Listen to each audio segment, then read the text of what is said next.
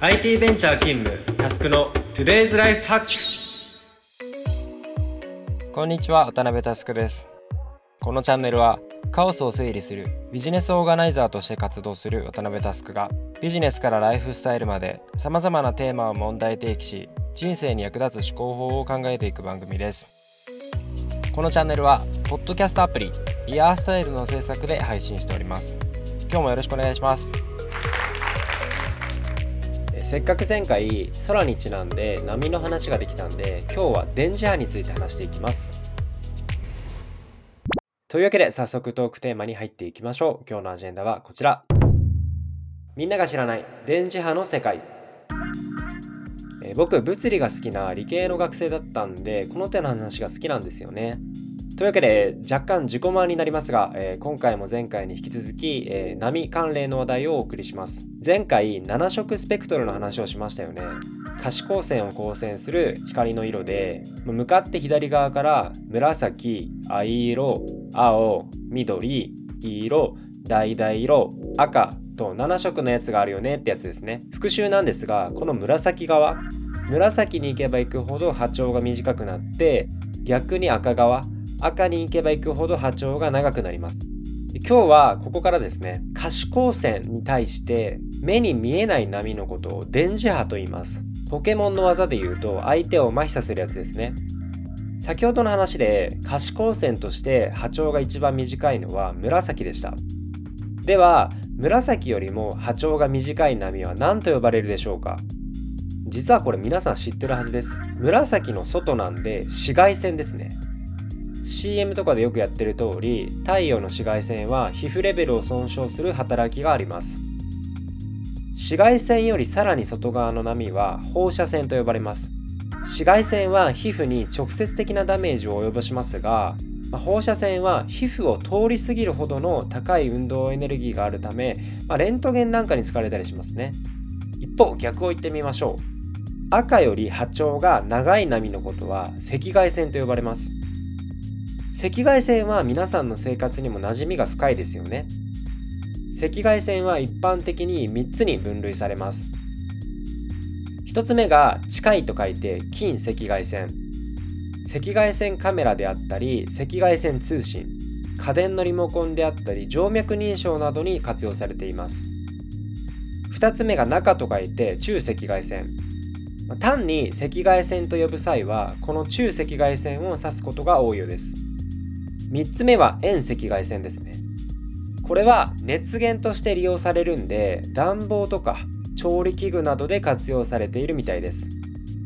ちなみに僕サウナが好きなんですが遠赤外線のサウナなんかはいつもお世話になっています。この中でですねまず今日は放射線の話をしてみたいと思います。放射線にはアルファ線ベータ線ガンマ線中性子線 X 線の5つの種類があります。これらは物体を透き通る能力いわば透過力が違うんですね。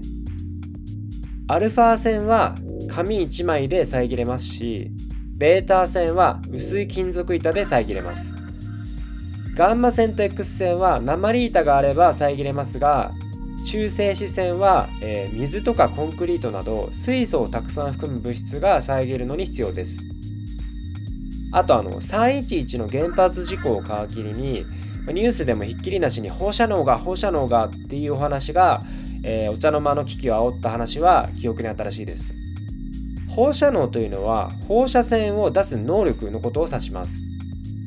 また放射線を出す物質のことを放射線物質というふうに言うんですね。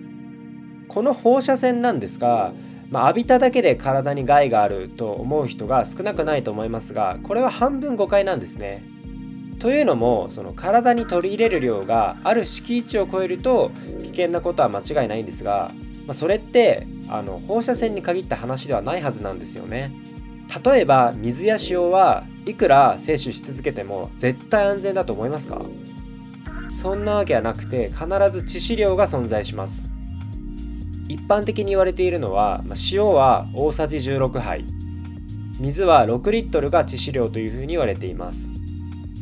アメリカのなんかの番組で水6リットルを一気に飲み干した女性が死亡したっていう事例もあるみたいです。このようにその普段口にしているものでも臨界点を超えれば人は死にます。一方で超えない程度にそのたしなむっていうことはできるのでまあその放射線をたしなむっていうのはちょっと誤解があるかもしれないんですけれどもその放射線イコール浴びたら終わる的な意見はちょっと多少をその乱暴に聞こえますよね。その放射線医学総合研究所の被爆ガイドラインっていうのがあるんですけれどもこれを見てみるとその僕が理解する範囲でのその大事な敷地っていうのはズバリ1シーベルトなんですね。1シーベルトっていうのは1000ミリシーベルトですね。でその1シーベルトを超えるとその人によっては吐き気とか倦怠感が出てきますしさらにその上の3シーベルトを超えるとその不妊であったり脱毛などのその身体に影響が出てくるケースもあるみたいです。さっきのその塩とか水の例に合わせた致死量でいうと100シーベルトなんですね。あの昔携わっていたプロジェクトで 1F 要はその福島第一原子力発電所を視察に行ったことがあるんですがもう時間がかなり経った後の当時でもその防護服であったりその被曝量のモニタリングっていうのをかなり徹底していました。なのでその現場で作業する方の懸念であれば十分理解できますと。ただその近くのエリアに住んでいる人っていう観点ではどうですかね。3.11当時の作業員の方でその100ミリシーベルト以上浴びたっていう方などの話題がすごく話題に上がったんですがその一般国民っていう話で言うと、まあ、全く影響がないんじゃないかなというふうに思ったりするんですね。その原発事故が影響して一般国民の奇形児が生まれたとかそのがん発症が増えたとかっていうのは全て嘘なんですね。知人から聞いた話で当時東北エリアに住んでいた人がその放射線が怖いからという理由で沖縄に移住した人がいたみたいなんですがよくよく考えるとむしろ沖縄で毎日大量の紫外線を浴びてる方が皮膚に悪いですよね。というかその適量な放射線であれば我々の健康や命を助けるのに必要なんですよね。X 線はレントゲンで使われていますし、まあ、放射線治療っていうのも実はがんの三大治療法の一つなんですね。まあ、テレビなどをソースにした二次情報だけで、まあ、少量でも致死量だと断定せずにですね、まあ、正しい知識を武器に、ま上手に付き合っていけるといいかなというふうに思ったりします。